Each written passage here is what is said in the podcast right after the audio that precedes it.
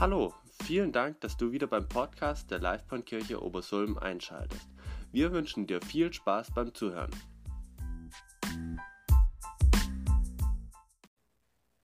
Ja, ich freue mich, dass wir das heute alles mal ein bisschen anders machen können und dass wir direkt auch mit dem Wort beginnen können. Und ich möchte euch einfach mal gedanklich mit in die Zeit mit reinnehmen, in die Zeit von vor 2000 Jahren. Wir starten damit, die Szenerie ist folgende. Jesus ist gestorben. Derjenige, so wie es der Tobias auch am Freitag so schön gesagt hat, derjenige, der in die Welt voller Verzweiflung damals, in die Welt voller Hoffnungslosigkeit, vielleicht ganz ähnlich wie es so heute so ist, damals in die Welt voller Hoffnungslosigkeit, hat er ein Fünkchen Hoffnung reingebracht bei so vielen. Und jetzt? Jetzt ist er einfach gestorben.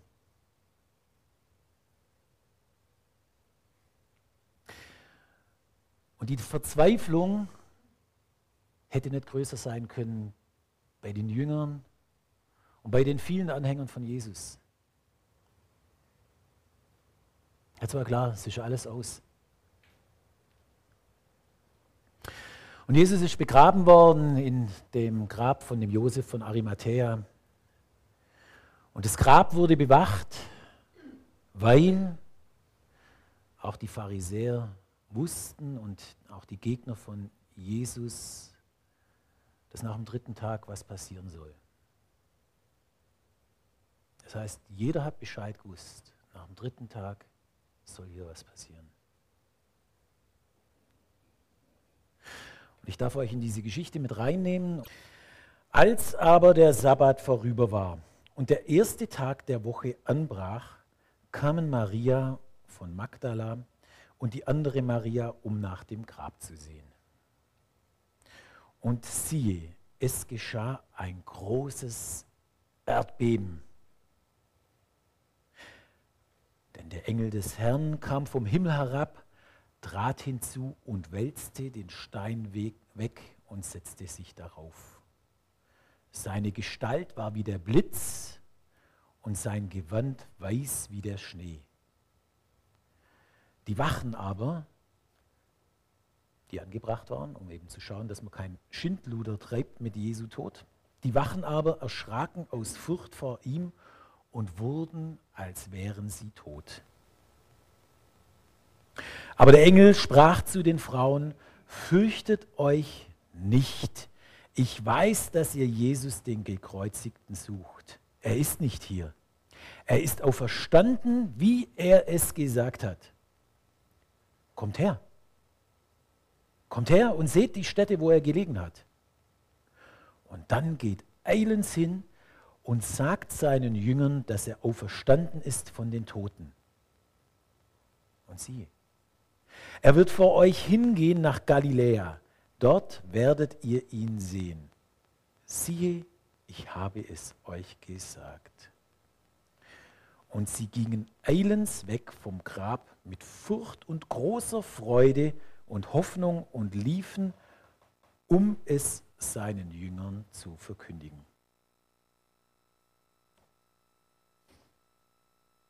Ich habe mal eine Frage an euch. Wenn ihr jetzt vor 2000 Jahren gelebt hättet und ihr wärt einer dieser zwei Personen gewesen, was wäre eure Hoffnung gewesen? Warum wärt ihr jetzt plötzlich voller Freude? Was ist deine Hoffnung? Was hättet ihr jetzt erwartet? Was sollte jetzt passieren? Ihr könnt gerne mal was zurufen. Was wäre eure Freude gewesen? Was wäre eure Hoffnung gewesen? Was hat sich jetzt verändert?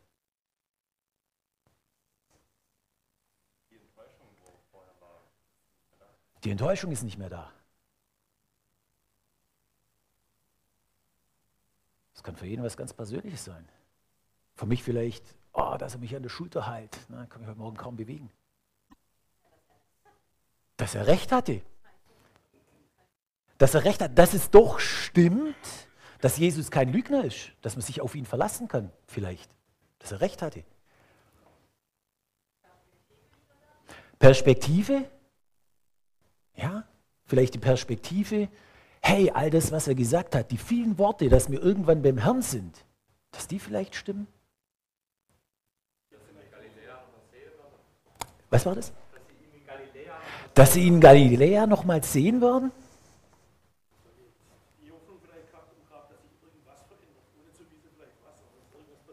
Dass sich irgendwas verändert, ohne zu wissen, was passiert? Ja. Dass sie ihr Leben mit ihm fortführen können. Genau, dass er wieder da ist.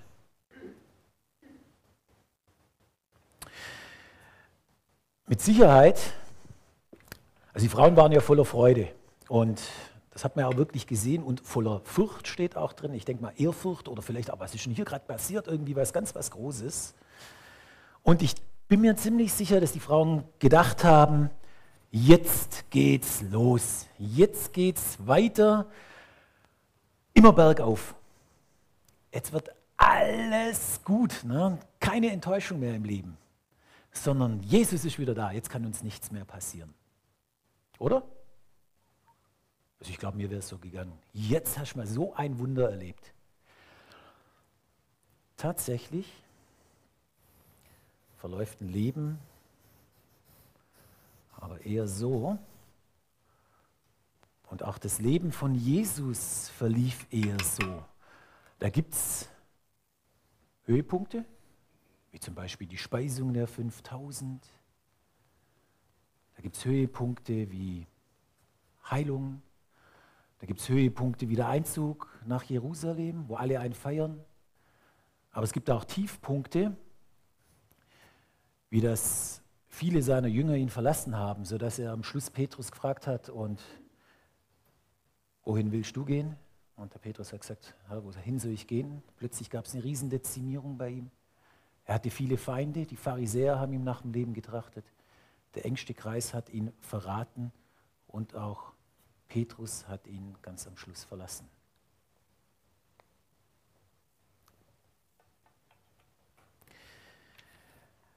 Und ich möchte mit euch direkt in der Geschichte mal weitergehen.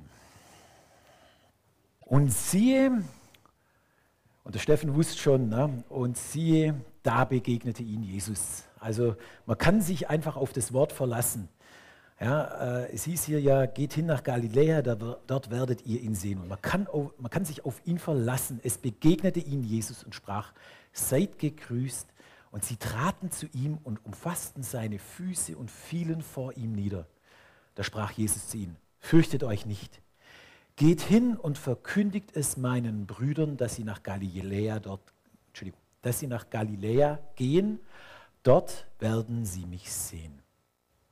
Und als sie aber hingingen, siehe, da kamen einige von, den, von der Wache in die Stadt und verkündeten den Hohepriestern alles, was geschehen war. Und sie kamen mit den Ältesten zusammen, hielten Rat und gaben den Soldaten viel Geld und sprachen, sagt meine Jünger sind in der Nacht, sagt seine Jünger sind in der Nacht gekommen und haben ihn gestohlen, während wir schliefen. Wenn ein römischer Soldat geschlafen hat, ähm, dann ist er im Normalfall mit dem Tod bestraft worden. Auch wenn der Gefangene oder das zu bewachende Objekt weggekommen ist, ist er im Normalfall mit dem Tod bestraft worden. Das sollte man vielleicht an der Stelle wissen. Und weiter heißt hier, und wenn es dem Statthalter zu Ohren kommt, wollen wir ihn beschwichtigen und eben nicht dafür sorgen, dass er euch umbringt, sondern dafür sorgen, dass ihr sicher seid. Sie nahmen das Geld und taten, wie sie angewiesen waren. Und so ist dies bis so ist dies zum Gerede geworden bei den Juden bis auf den heutigen Tag.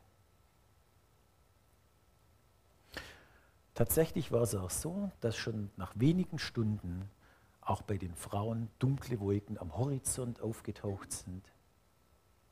Und es wurden Lügen verbreitet, weil nicht sein durfte, was nicht sein kann.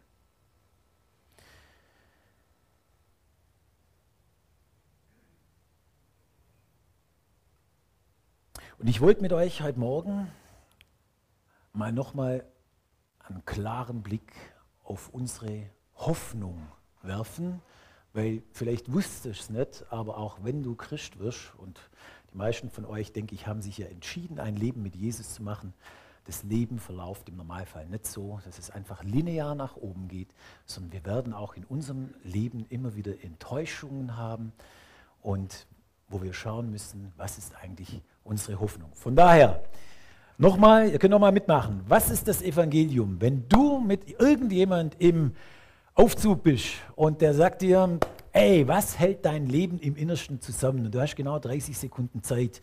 Und er hält dir das Mikro hin und sagt, was ist für dich Jesus? Dann kannst du, Steffen, dich frage ich nicht, du kannst das als Firefighter. Was würde dir in den 30 Sekunden sagen? Was ist das Evangelium? Eins, zwei und drei. Jawohl. Erlebt. Schon mal ganz gut. Ihr findet eine Stelle in der Bibel, da sagt Paulus ganz klar, das ist das Evangelium. Lasst uns das kurz anschauen. Das steht im 1. Korinther 15.1. Da fängt Paulus ein bisschen ausführlich an. Ich erinnere euch aber, Brüder und Schwestern, an das Evangelium. Hier steht, was das Evangelium ist, dass ich euch verkündigt habe, dass ihr auch angenommen habt, indem ihr auch feststeht und dass ihr auch und durch das ihr auch selig werdet, wenn ihr so festhaltet, wie ich es euch verkündigt habe. Es sei denn, dass ihr es umsonst geglaubt hättet. Viel Schwafel am Anfang von Paulus, wie so immer, ey, mach fest und sei da dran und na, Evangelium. Punkt 1. Ich habe es euch weitergegeben, was ich empfangen habe, nämlich Christus ist gestorben für unsere Sünden nach der Schrift. Das ist wichtig, nach der Schrift, es steht schon geschrieben, ist nicht irgendwas. Er ist auferweckt worden, er ist begraben worden, auch ganz wichtig, er war wahrhaftig tot und er ist auferweckt worden am dritten Tage nach der Schrift. Und wie ihr es vorher gesagt habt, äh, von irgendwoher kam es, das ist der Beweis, dass das, was Jesus gesagt hat, dass alles, was Jesus gesagt hat, dass es wahr ist. Bei sowas gab es noch nie. Das heißt, alles andere, was Jesus sagt, darauf können wir bauen. Jesus ist gestorben, er ist begraben und er ist auferweckt worden. Und weil das immer wieder mal schwierig ist, sich das vielleicht vor Augen zu halten, was das eigentlich bedeutet, wollte ich euch da mal ein Bild mitbringen. Weil was heißt denn das? Na, er ist okay, er ist gestorben, er ist für mich gestorben. Das heißt aber, wie wir es gerade schon gehabt haben, dass eben all das wahr ist, was Jesus gesagt hat, dass der Geist Gottes in uns wohnt, dass, was weiß ich, dass wir auch beim Herrn sein werden, dass wir auf all das vertrauen können, was wir wollen. Und jetzt möchte ich euch mal was zeigen. Und zwar, wenn das hier ich bin, eine echte schwäbische Tupperschüssel, dann ist es wichtig, dass wir eines wissen, Jesus wohnt in uns. Und das steht auch in der Schrift. In der nächsten Folie sehen wir das. Jesus in uns. Nicht ich lebe, sondern Jesus lebt in mir und in dir. Er lebt in uns. Das heißt, die Liebe, die Vergebung, die Versöhnung,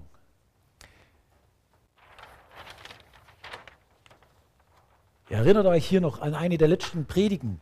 Der Geist Gottes wohnt in uns. Das heißt, wir haben Jesus und den Heiligen Geist in uns, der uns Orientierung geben kann. Und nicht nur das, nicht nur, dass Jesus in uns lebt, sondern, bitte die nächste Bibelstelle, sondern wir sind dem Alten gestorben, dem alten Menschen, darum geht es da, und unser Leben ist verborgen mit Christus. Unser Leben ist in Christus, in Jesus verborgen und das ist verborgen in Gott. Hey, nicht schlecht, oder? Was heißt es? Das heißt, bin ich froh, dass meine Frau so viele Tupperschüsseln hat.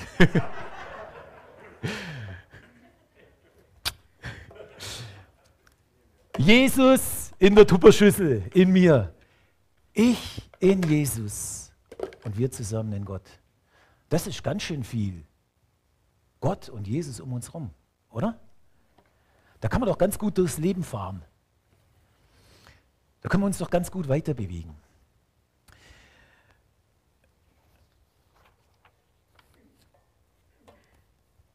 Und das bedeutet auch, dass einfach unser altes Leben vorbei sein kann. Wir müssen es nicht mehr haben.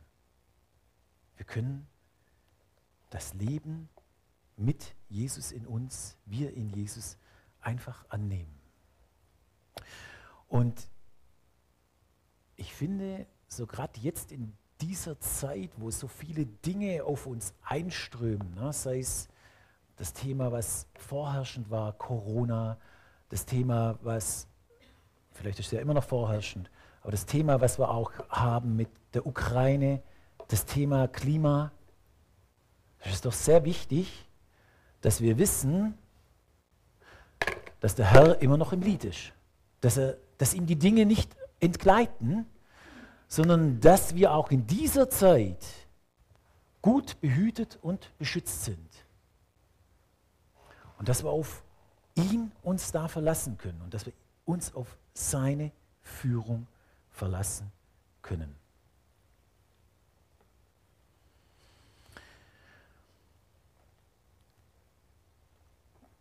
Und wir hatten, wenn ich hier nochmal den Bogen schlagen darf, zu der Predigt von vor, glaube zwei oder drei, vielleicht auch vier Wochen, da hatten wir es davon, warum unsere Seele immer so ein Problem hat und dass sie hin und her schwankt zwischen Körper und Geist.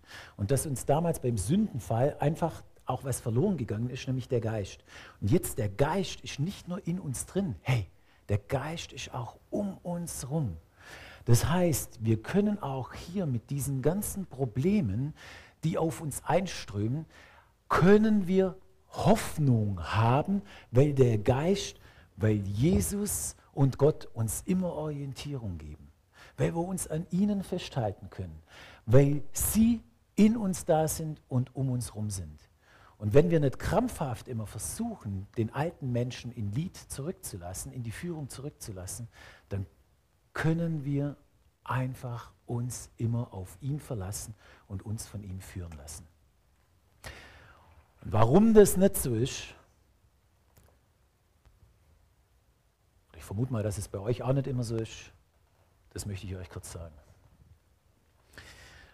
Und zwar, in einem guten schwäbischen Haushalt gibt es nicht nur Tupperschüsseln, sondern da gibt es auch Zucker, da gibt es auch Walnüsse, die esse ich ganz gern. Gibt es auch Zucker. Gibt es auch Limetten, die habe ich am letzten Mittwoch dabei gehabt. Zum Caipirinha trinken, gell Inge? ja, ähm, wisst ihr, wenn ich in mein Leben reinschaue, dann klingelt morgens mein Wecker.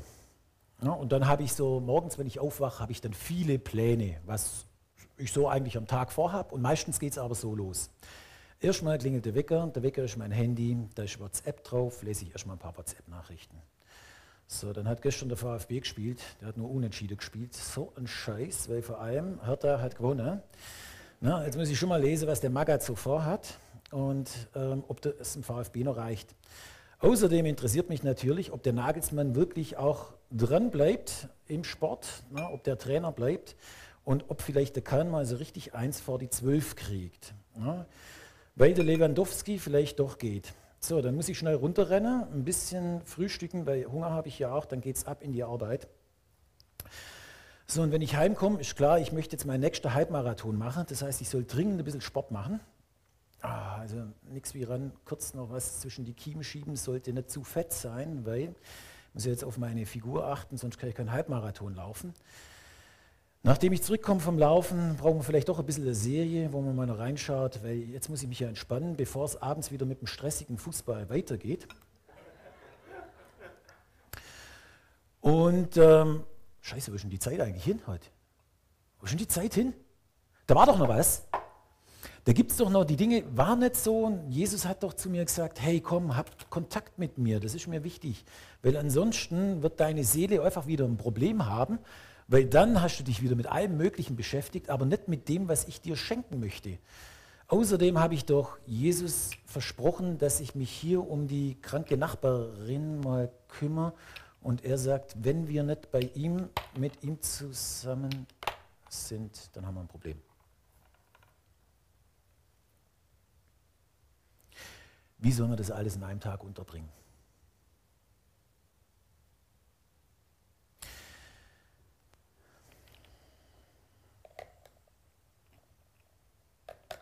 Geht es euch auch so? Ne? Also, wenn ich mir das, als ich mir das überlegt habe, bei der Vorbereitung, das wird ja im Normalfall gar nicht so bewusst, aber was mache ich alles mit meinem Handy? Das ist ja echt furchtbar. Wisst ihr, ich glaube, es geht vielen von uns so. So viele Dinge sind wichtig im Leben. Und so viele Dinge sind uns wichtiger, als wie das, was Jesus eigentlich von uns möchte. Es gibt einen Spruch in der Bibel, der sagt, hey, Du kannst die nächste Folie auflegen. Trachte zuerst. Genau. Nach dem Reich Gottes und nach seiner Gerechtigkeit. So wird euch das alles zufallen. Das heißt, was möchten Jesus vor allem mit uns? Bitte? Gemeinschaft. Warum möchte er Gemeinschaft mit uns? Bitte? Weil er uns liebt, ja, genau. Weil er uns liebt.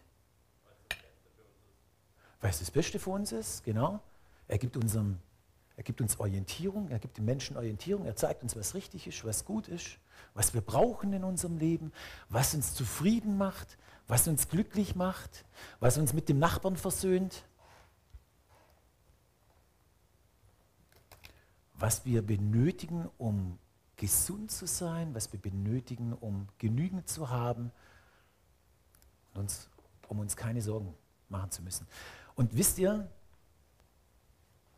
das hier habt ihr mit Sicherheit schon mal irgendwo gesehen, aber habt ihr euch schon mal überlegt, dass wenn ihr tatsächlich oder ich, wir tatsächlich uns zuerst um die Dinge kümmern, die Gott wichtig sind, dass dann auch wirklich alles andere Platz hat. Weil was hier Jesus ja sagt, so wird euch alles andere zufallen, bedeutet nichts anderes wie, ich kümmere mich um alles andere in eurem Leben. Ihr müsst euch keine Sorgen mehr machen. Ich kümmere mich um alles. Das heißt, das, was euch wichtig ist, für das werdet ihr auch noch Zeit haben. Aber eine Bedingung, kümmert euch zuerst um meine Dinge, um meine Gerechtigkeit, um mein Anliegen, habt erstmal Gemeinschaft mit mir und dann werde dir alles unterbringen.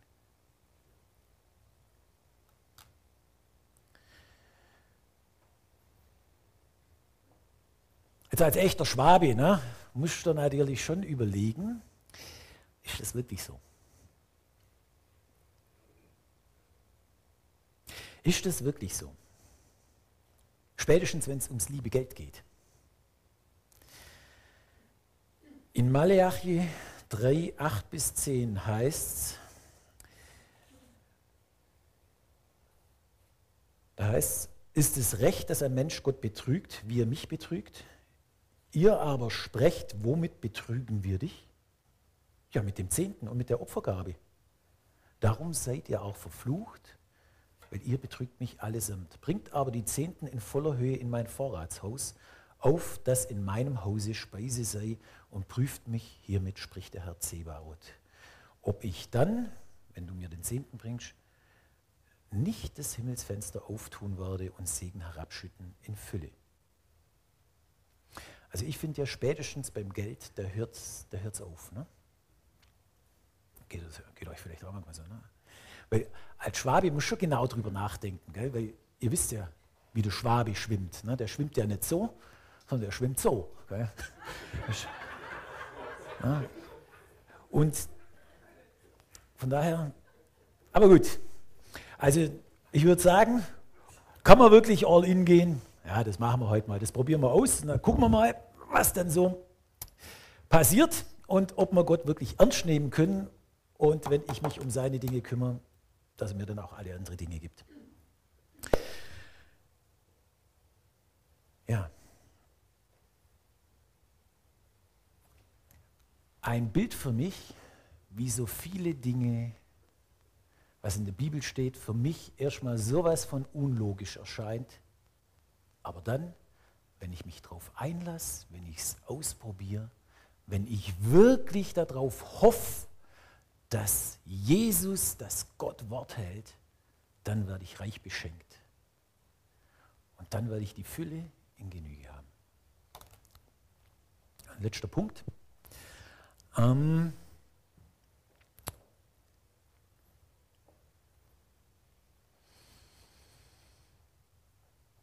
ich weiß nicht, wie es euch geht, aber ich vergleiche mich immer ganz gern mal mit anderen Menschen.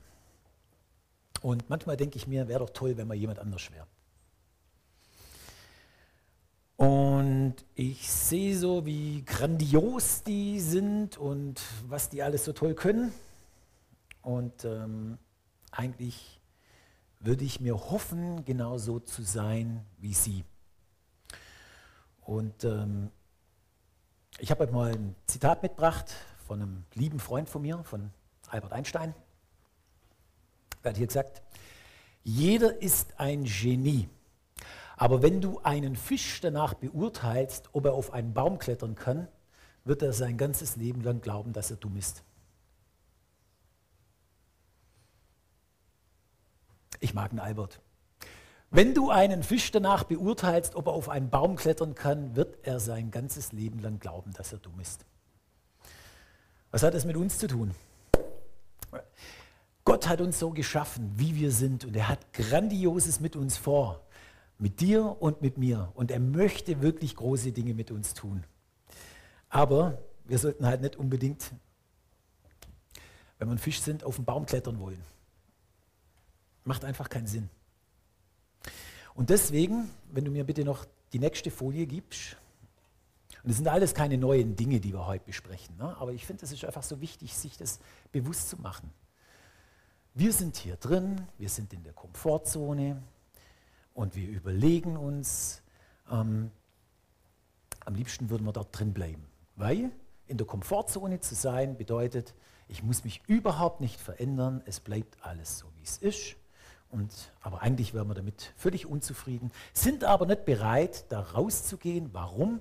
Weil nach der Komfortzone kommt die Angstzone. Und die Angstzone, da denkt man immer, das können wir nicht, das kriegen wir nicht hin. Wir denken nicht dran, dass Jesus in uns ist, dass wir in Jesus sind und dass nicht wir es hinkriegen müssen, sondern dass es eigentlich Jesus hinkriegt, wenn wir auf sein Wort hören und wenn wir auf seine Führung hören. Das heißt, wir verharren gern in dieser Komfortzone. Wenn wir Angst haben vor der Angstzone, Wohl wissend, es wäre ganz gut, dass wir in die Lernzone kommen, Dinge verändern würden, weil wir eigentlich auch nicht so wirklich happy sind mit dem, wie es ist. Und weil uns Gott ja auch gesagt hat, er möchte uns weiterentwickeln, um dann eben in der Wachstumszone zu landen, sodass eben wir was Neues geworden sind. Und ich möchte nochmal Freund Albert sprechen lassen. Die reinste Form des Wahnsinns ist es, alles beim Alten zu lassen und trotzdem zu hoffen, dass sich etwas ändert. Die reinste Form des Wahnsinns ist es, alles beim Alten zu lassen und trotzdem zu hoffen, dass sich etwas ändert.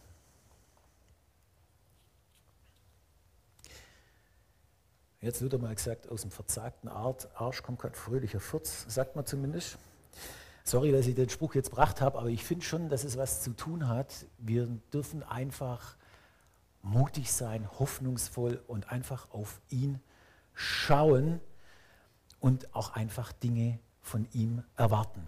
So zum Beispiel wie die Frauen, die wir am Anfang hatten, die Wären sie nicht zum Grab hingegangen, wären sie in ihrer Komfortzone geblieben, hätten sie nicht erlebt, hätten sie es nicht mit eigenen Augen gesehen, dass das Grab leer ist und dass der Engel des Herrn dort saß. Sie hätten das Erdbeben nicht mitbekommen. Ne? Was für ein Verlust wäre das für sie gewesen.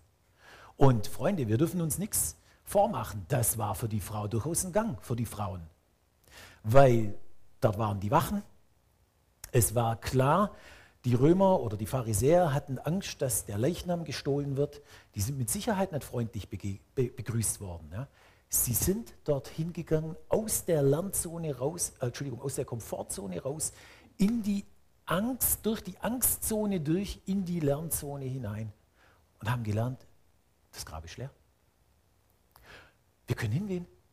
Wir können die frohe Botschaft weitergeben. Das ist wirklich so. Und der Engel des Herrn hat uns beauftragt. Und wirklich, es tritt auch so ein.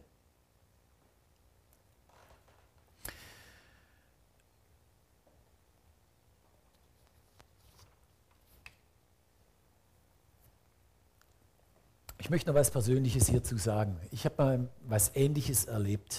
Ich habe, ähm, habe ich vielleicht schon mal in der einen oder anderen Form ein bisschen erzählt. Ihr wisst ja, ich arbeite im Vertrieb und im Vertrieb, für mich war das klar, ich arbeite nie im Vertrieb. Weil ich habe schon immer im Unternehmen gearbeitet, wo es Vertrieb gab und Vertrieb war für mich klar, als Christ kannst du da nicht hingehen. Da verkaufst du deine Schwiegermutter und vielleicht auch deine eigene Mutter und vor allem deine Großmutter.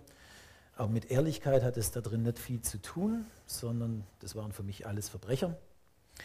Und deswegen hätte ich mir das auch nie vorstellen können, in Vertrieb zu gehen.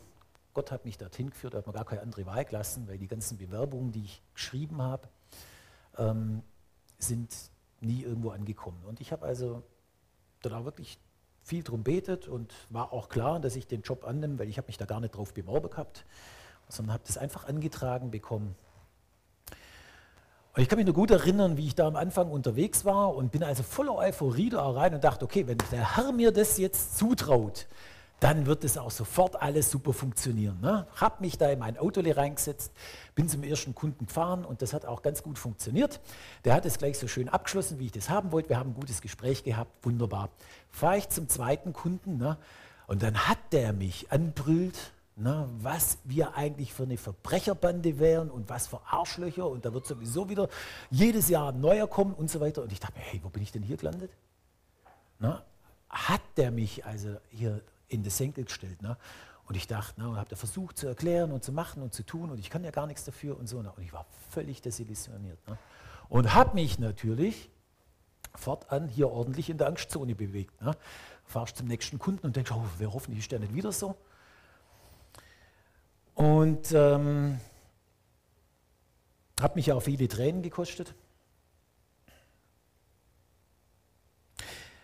Und ich bin mir auch ziemlich sicher, wenn, wenn ich mir nicht sicher gewesen wäre, dass das jetzt mein Weg sein soll, und ich glaube, eine Frau kann es bestätigen, vielleicht nach all den Jahren, hätte ich, ich glaube, ich hätte das alles hingeworfen. Ne? Aber es war klar, der Herr will mir was zeigen, der Herr will mich da durchführen. Er hat mir viele Bilder gegeben, er hat mich durch viele Ängste geführt, aber es war später, als ich in die Lernzone reingekommen bin, war das super, weil die vielen neuen Leute, die bei uns angefangen haben, denen konnte ich alle von meinen Ängsten erzählen. Die hatten genau die gleichen Ängste. Ich habe mir gedacht, Vertrieb, das sind irgendwie andere Leute. Ja? Das sind Leute wie du und ich.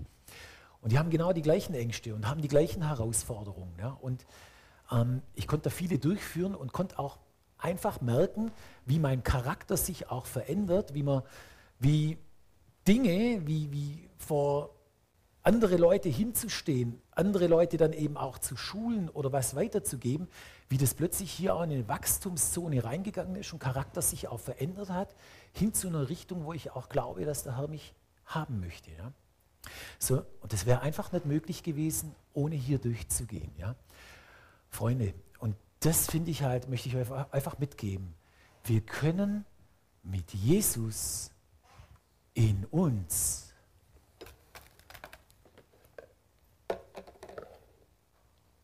Und mit uns, in Jesus und Gott, mit Jesus überall um uns herum, können wir hoffnungsvoll in die Zukunft gehen. Weil ihm ist nichts unmöglich. Nichts. Wir sollten nur schauen, dass wir in ihm bleiben. Genau.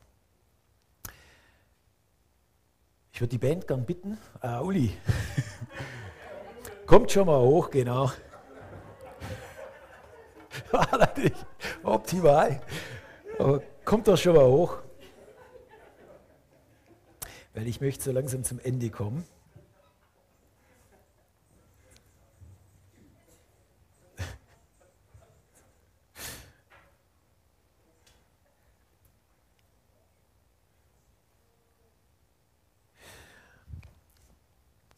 Also, ich habe es ja schon gesagt, na, dadurch, dass Jesus in uns lebt und wir in Jesus, können wir wirklich hoffnungsvoll in die Zukunft schauen. Ich wünsche uns, dass wir dadurch, dass wir eben seine Dinge zuerst in unseren Alltag legen, dass wir seine Dinge, nach, dass wir nach denen zuerst trachten. Wir das tun, dann dürfen wir wirklich hoffnungsvoll und gewiss sein, dass der Herr auch in die Führung geht, dass er unsere Seele auch ruhiger macht, dass er uns klare Orientierung gibt und dass er uns zeigt, wo es hingeht. Und wir werden, vielleicht kannst du das Bild nochmal auflegen, Tobias,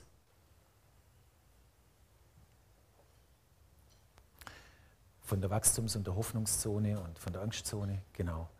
Und wir werden dann auch immer bereit sein, wenn wir auf ihn hören, was er mit uns vorhat, bereit sein, in der Hoffnung und der Gewissheit, dass er uns hilft, die Angstzone zu durchlaufen, kommen in die Lernzone rein und können wirklich auch prosperieren in dem, was der Herr für uns vorgesehen hat.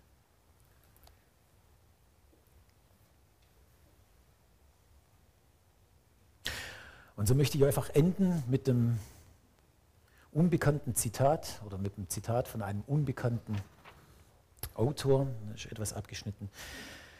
Weil Christus in mir lebt, können Anfechtungen mich nicht aufhalten.